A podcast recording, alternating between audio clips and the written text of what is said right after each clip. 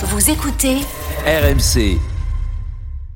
L'after continue jusqu'à 1h du matin ici en direct du Qatar. Kevin Diaz euh, est là et Walid Acherchour euh, nous rejoint. Walid, bonsoir. Salut Gilbert, salut à tous. Salut Walid. Voilà. Walid qu'on retrouve dans l'after, qualifié pour, euh, pour la huitième. Exactement. sorte. Je suis un peu le Rémi Cabella en 2014. C'est, sa première euh, titularisation euh, en Coupe du Monde. Exactement. Bah, il faisait la gueule, il n'y avait pas l'Algérie. Euh, du coup, alors, euh, bon, c'est l'histoire du Cameroun, on appelle Walid. En plus, c'est bien, tu, tu, tu, l'appelles, un jour où le Cameroun est éliminé, même s'ils ont battu le Brésil. Ouais, on a participé à, à la victoire du Cameroun ce soir quand même. Ouais, Il y a quel part- match de Belaïli encore ce soir Il y a une part, il y a une part d'Algérie ce soir. Il y a au moins un drapeau, c'est sûr.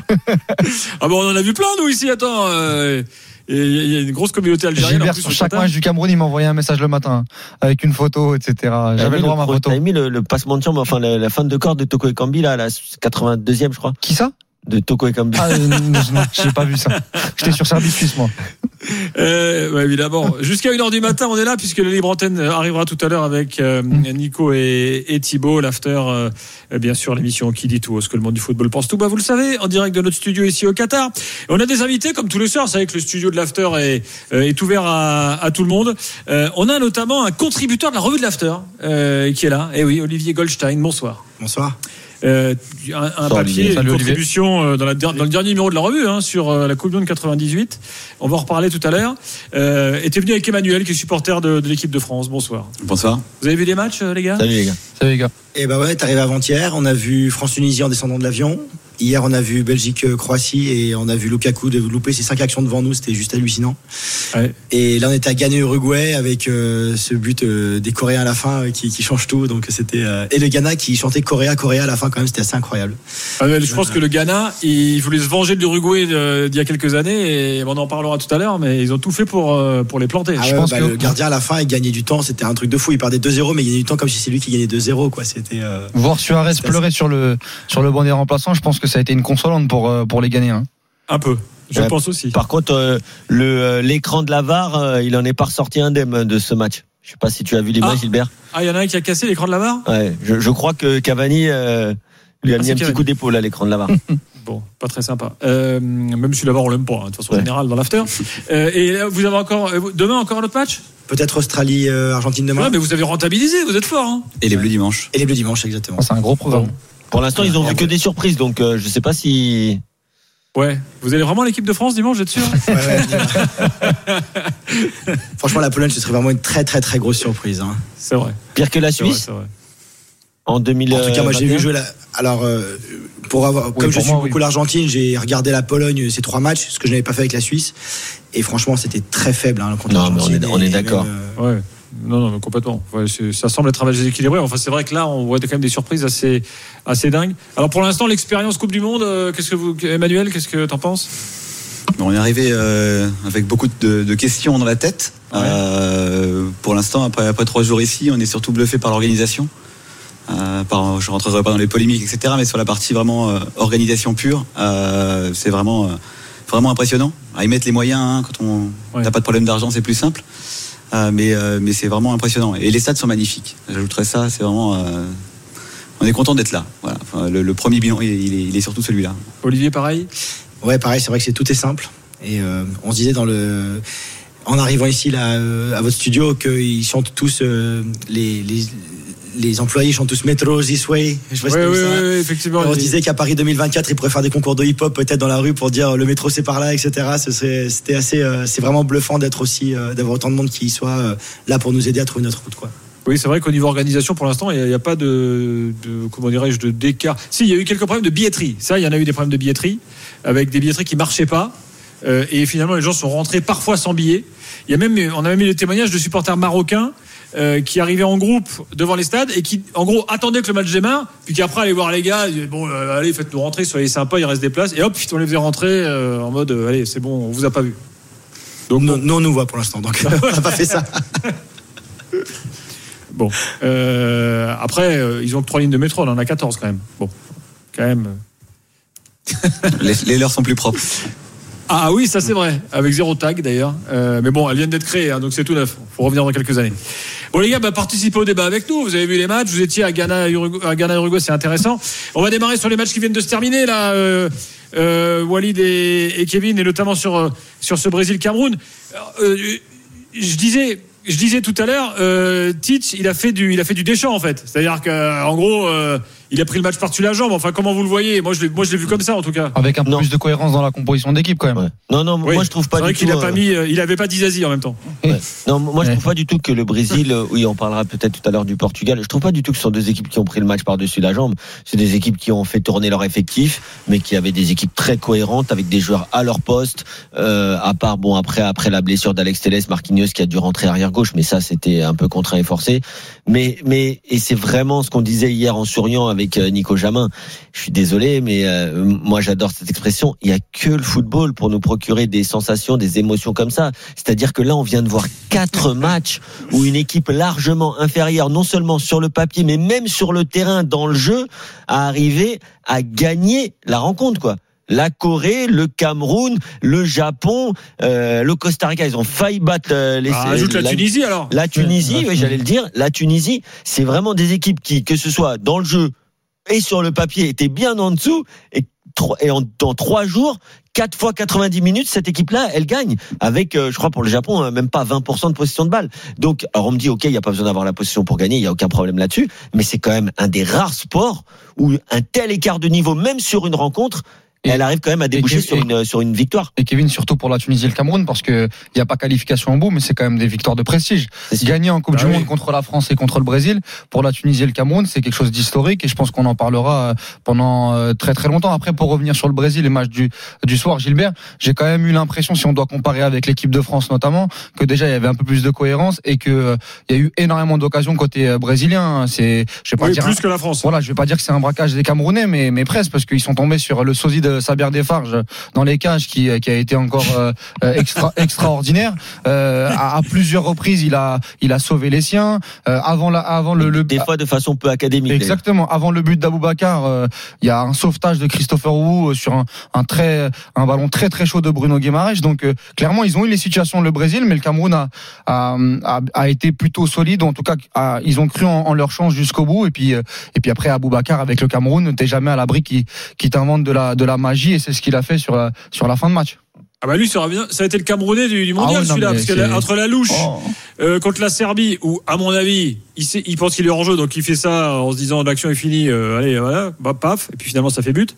Et puis le, le but de ce soir, effectivement, c'est pas mal. Et puis surtout, il y a, y a, y a- y a cette, euh, cette frustration de ne pas les avoir associés sur la fin de match contre la Suisse à 1-0 où euh, sur les 20 dernières minutes, Rigobert Song a fait du poste pour poste en changeant Choupo-Moting avec euh, avec Aboubacar, alors que quand tu vois comment ils ont joué ensemble contre la Serbie et même ce soir, il y a cette petite euh, frustration là côté côté camerounais. On a avec nous Stéphane, qui est euh, un spécialiste du foot camerounais, euh, qui, euh, qui est là. Stéphane, euh, bonsoir. Oui, bonsoir, bonsoir tout le monde, bonsoir, Bonsoir, à Stéphane. tous les auditeurs et tout le panel. Salut Stéphane. Alors, Alors, euh, je, je précise que Stéphane il également contribue à un site, euh, à un compte Twitter qui donne toutes les, toute l'actu du foot camerounais qui s'appelle At la tanière 237. Voilà, si vous voulez euh, On ira voir. avoir l'actu sur le Cameroun, euh, allez voir euh, ce, ce compte Tout Twitter. fait, exactement. La tanière 237, la tanière en un mot, 237, collé euh, au mot la tanière. Euh, Dis-moi Stéphane, c'est- tu, tu te dis quoi? Victoire de prestige, magnifique, ou alors tu as des regrets parce que tu dis que la qualif elle était pas loin?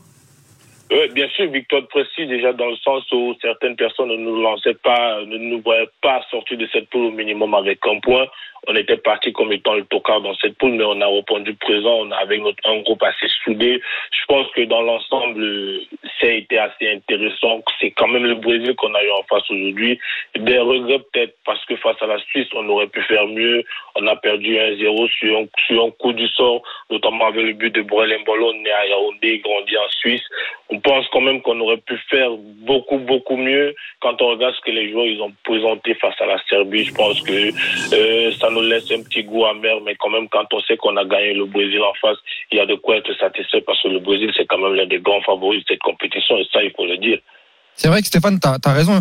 Il y, a, il y, a, des sentiments partagés sur la poule du Cameroun parce que moi, pour être honnête, euh, euh, je voyais pas euh, le Cameroun faire grosse impression sur cette Coupe du Monde et j'ai été agréablement surpris dans, dans le jeu, dans le contenu. Déjà contre la Suisse sur la première mi-temps, ils ont tenu euh, tête à cette équipe euh, suisse et j'avais trouvé que, que la Suisse, que le résultat était plutôt bien payé pour, pour les Suisses. Après, derrière, il y a ce match un peu foufou contre, contre la Serbie. Mais globalement, quand on voit ce qu'ils ont fait, notamment la dynamique qu'il y avait côté camerounais. Euh, je et dans cette poule un peu homogène euh, avec trois équipes quand même très très solides. La Serbie avait battu euh, le Portugal en éliminatoire, la Suisse a, éliminé la France à, l'Euro et puis le, Grand Brésil. Il y a quand même un visage très intéressant de la part de, du Cameroun sur ces trois matchs-là.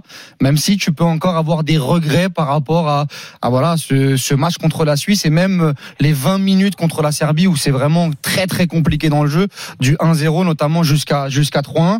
Donc sentiment partagé, moi Gilbert du côté de, du Cameroun parce que je m'attendais pas à ça, mais finalement tu te dis que il y avait la place, il y avait la place. Ouais. Stéphane. Juste, il y, avait, il y avait la place, oui et non. Euh, mais, mais en tout cas, je pense que mm. les Camerounais doivent être euh, satisfaits de cette Coupe du Monde. Bon, et toi, euh, avait dit avant la Coupe du Monde qu'il était venu pour gagner le mondial. Hein. Ouais, bon, d'accord. On connaît Samuel. Non, mais, non, mais, non, mais après, ce qu'il faut savoir, c'est que lorsqu'on lorsqu'on s'estime être une grande nation de football, on ne vient pas faire de la figuration. On va pas quand même rappeler le palmarès sur le plan africain du Cameroun. Donc, euh, je pense que dans un certain sens, il, il, peut se le permettre de le dire. Et puis, euh, quand on regarde niveau organisation, quand même, on est sorti un petit peu euh, de tout ce qui se faisait avant avec les soucis des primes, l'organisation et tout. Enfin bon, il y a quand même eu l'histoire avec Onana. Il y a, t'as l'impression qu'il faut toujours qu'il y ait une histoire. Ouais, ouais, l'histoire avec Onana, mais bon, je pense que là, il a fallu prendre des responsabilités. Et je pense qu'on a fait, on a fait un trade là-dessus sur, sur notre compte Twitter pour ceux qui veulent, vous pouvez jeter un coup d'œil, où on explique clairement ce qu'il y a eu euh, pendant, euh, pendant cette période-là. Donc, euh, voilà, mais sinon, globalement, face à ces trois équipes, aux trois styles différents, parce qu'il faut noter également ceci, c'est que la Serbie est une équipe athlétiquement très complète. Ça a été très difficile avec eux. Les Suisses qui en face posent très bien le ballon avec des circuits préférentiels assez intéressants. Et le Brésil qu'on ne présente plus avec la qualité de jeu. Certains diront que ça a été l'équipe B, mais quand même une équipe B avec Rodrigo, Anthony, Martinelli, Fred. C'est quand même assez costaud.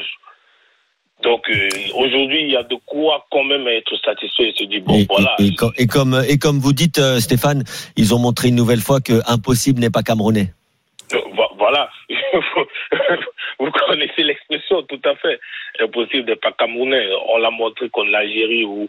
Est-ce que Abou, Abou Bakar, il ne devait pas être titulaire tout le temps, euh, Stéphane, euh, même s'il n'avait pas fait une canne euh, de dingue, mais. Ah si, il a fait une canne de dingue. Il avait mis 7 buts. Rappelle-toi. à la fin, à la fin, les Camerounais lui en voulaient. oui, enfin, oui. Abouchou, comme on l'appelle au Cameroun. Non, en fait, il n'a pas fait une grande canne. Abou Chouchou, en fait, Aboubacar, le souci avec lui, c'est que il a fait une canne exceptionnelle, mais les matchs qui ont suivi la canne, il, était en marge de confiance. Il avait, il avait du mal à confirmer. Et puis, à côté, on avait un Choupo-Moting qui, qui revenait au meilleur de sa forme, qui se découvrait une nouvelle vie. Donc, c'était, il, il, fallait absolument faire un choix. Et je pense que le, le coach Rigobert, il a fait le choix qui se, qui se positionnait assez favorable pour lui, qui était celui de titulariser Choupo-Moting. Et puis, après, au final, on s'est rendu compte que les deux peuvent bien jouer ensemble. C'est ça, c'est ça, c'est ça qui est frustrant, c'est que les, moi, pour moi, les deux choix qui peuvent, je vais pas dire te coûter la qualification parce qu'on va pas refaire l'histoire ce soir. Tu tu es quand même miraculé sur le match de, de remporter euh, cette, cette victoire. Mais les deux choix, c'est bien évidemment pour moi le cas Onana où je pense que contre la Serbie avec euh, ce gardien-là, je suis pas sûr que t'en prennes euh, que t'en prennes trois. et, et, on sait pas vraiment ce qui s'est passé avec Onana. Hein. Exactement. Bah, on, on, je pense qu'on va avoir quelques infos sur les sur les prochains jours. Et la deuxième des choses, c'est cette association Aboubacar Choupo-Moting qui n'a pas été faite, notamment sur le premier match. À, je dis pas peut-être pas démarrer parce qu'Aboubacar avait quelques quelques pépins, mais au moins terminer la le match, euh, comme je le disais euh, au tout début de l'émission avec euh, Gilbert, avec les deux, parce que aujourd'hui c'est ça la force de, du Cameroun, c'est d'avoir un Choupo-Moting qui est en très grande forme avec le Bayern et il l'a montré sur cette Coupe du Monde, mais aussi avec un Aboubacar qui, à chaque fois qu'il met ce maillot des, du Cameroun, c'est un, c'est un autre joueur. Il est, il est, habité par quelque chose et tu as vraiment l'impression que n'importe quelle équipe, n'importe quelle défense ne lui fait pas peur. Donc moi c'est vraiment ces deux choses là qui me frustrent un petit peu du côté de Rigobert Song cette euh, pour cette Cameroun. cette équipe du Euh, Cameroun. Stéphane, dis-moi, il faut faire quoi maintenant? Il faut garder son comme, euh, comme sélectionneur ou il faut reconstruire quelque chose de nouveau euh, euh, avec, avec un nouveau sélectionneur?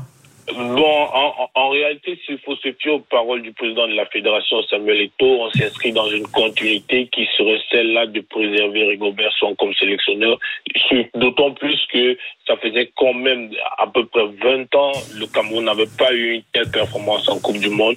Je pense que en ce moment-ci, à l'état actuel des choses, euh, la situation parle à son faveur et, et puis il serait de le conserver. Mais en revanche, ce qui est attendu du côté public, c'est que certains choix soient quand même assez explicites, soient quand même assez clairs. On a l'impression que certains joueurs ne sont pas sélectionnés sur la base de leur performance, notamment quand on regarde la profondeur du banc de touche des. Sélectionné sur quelle base alors, euh, Stéphane?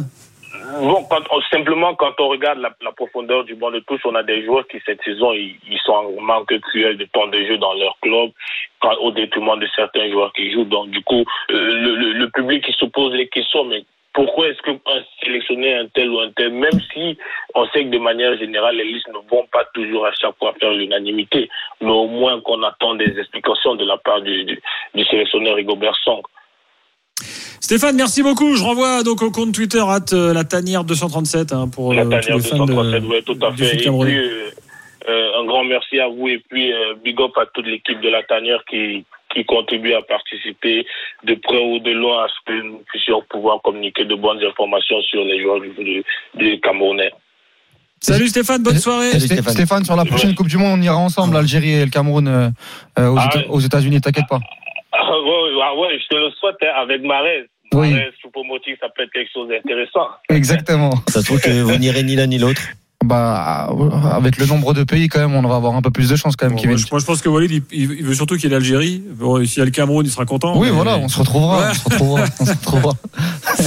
Bon, le Brésil, les gars. Marcelin Chamois est en ligne avec nous depuis le Brésil. Euh, Marcelin, bonsoir. Bonsoir monsieur. Bonsoir, Bonsoir. Marcelin.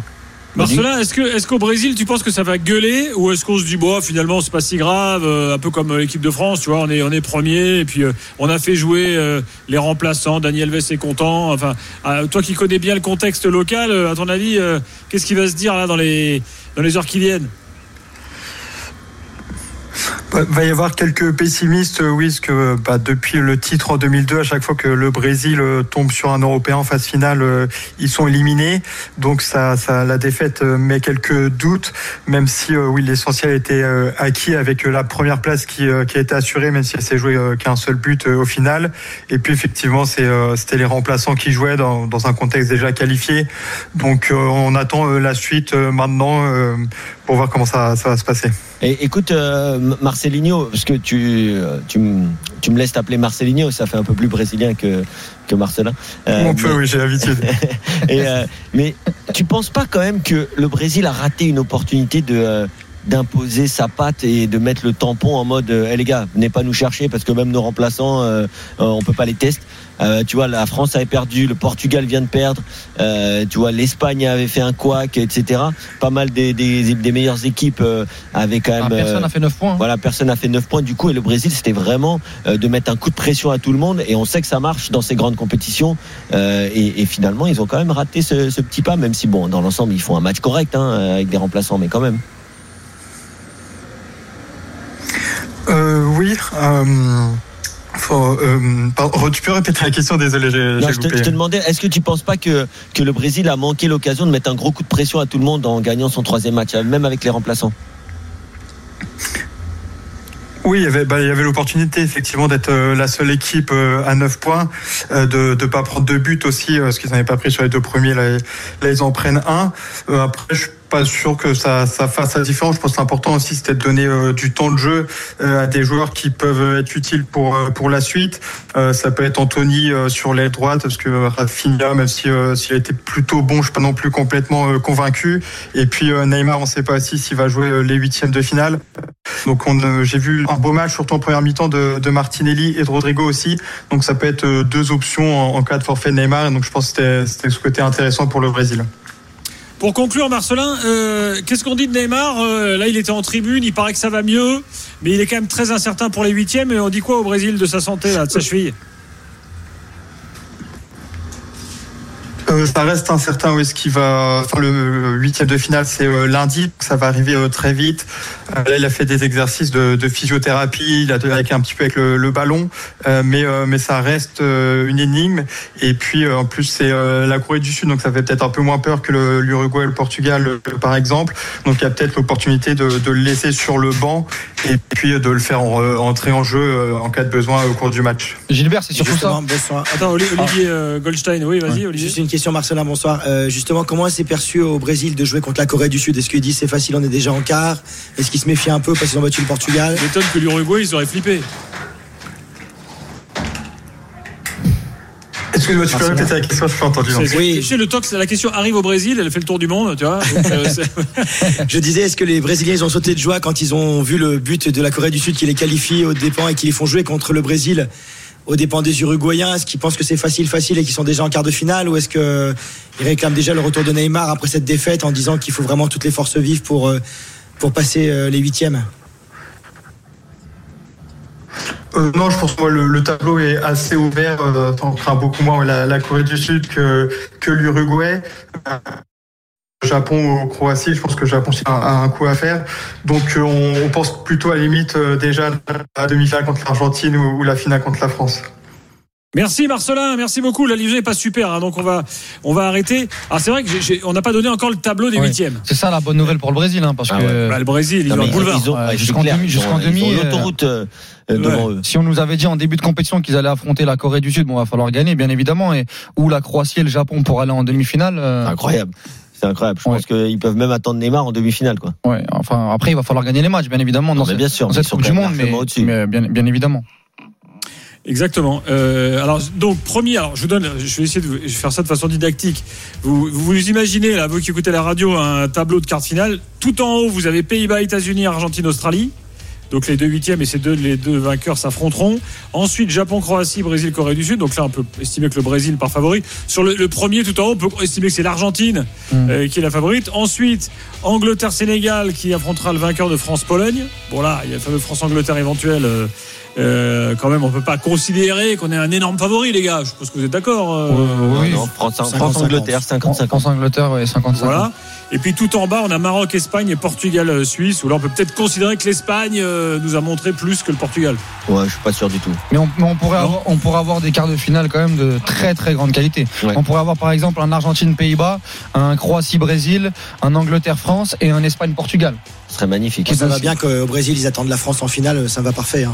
Ouais, Ce qui Bah, donnerait. Mais ouais. mais mais Mais, qui refoutent Leonardo au marquage euh, de Giroud. mais mais il y a mais mais mais y a quand même un, Oui. tableau plus dur que l'autre quand même. Le tableau euh, des Européens là qui vont euh, se tirer la bourre pour arriver en demi, euh, il va avoir de la casse. Hein. Surtout que les Oui, Européens, ils ont le Maroc et le Sénégal. Ouais. Le Maroc et le Sénégal, Ouais. je pense que c'est quand même euh, au-dessus des États-Unis et de l'Australie, par exemple. Et Oui, alors, à oui. signaler un truc euh, euh, qui n'est jamais arrivé en Coupe du Monde. Euh, je on, en- on en a parlé pendant le match tout à l'heure. Tous les continents sont représentés. Oui, ça c'est. C'est jamais arrivé. Mm, très Océanie, Amérique du Sud, Amérique du Nord, enfin, euh, bon, Europe euh, évidemment, Afrique, Asie, euh, tout, voilà, tout le monde est là. Mais ça, c'est très C'est bien. la Coupe et- du Monde. Et, et, et pendant cette compétition, et notamment sur les deux trois derniers jours, avec les nombreuses surprises, euh, j'ai parlé du nivellement euh, des, des valeurs euh, euh, intrinsèques des équipes, des joueurs. Euh, Aujourd'hui, tous les joueurs asiatiques, euh, en tout cas la moitié des équipes, euh, ils évoluent en, en Europe. Euh, C'est pareil pour les Africains. Bon, ça, c'est depuis longtemps. Donc au final, euh, aujourd'hui, ils se préparent tous dans les meilleures conditions et petit à petit, chaque fédération travaille de mieux en mieux et il y a de moins en moins d'écart, même si tu retrouves quand même, bien sûr, euh, certaines nations devant, parce que nous, par exemple, on a quand même un système de formation euh, qui, est, quand même excellent et qui permet, euh, avec la masse de joueurs qu'on a, notamment en région parisienne, d'avoir toujours euh, une irrigation de, de, talents, tout comme les Brésiliens ou les Argentins. Mais il y a toujours quand même des, pays qui arrivent à travailler de mieux en mieux. Dans quelques instants, on revient. On va parler de la Serbie éliminée, la Suisse qualifiée et ensuite le groupe de l'Uruguay. Euh, Olivier Emmanuel était au match en plus. Euh, donc voilà le programme jusqu'à 23h. Ensuite, il y aura l'équipe de France et le bilan du premier tour euh, d'ici minuit. À tout de suite.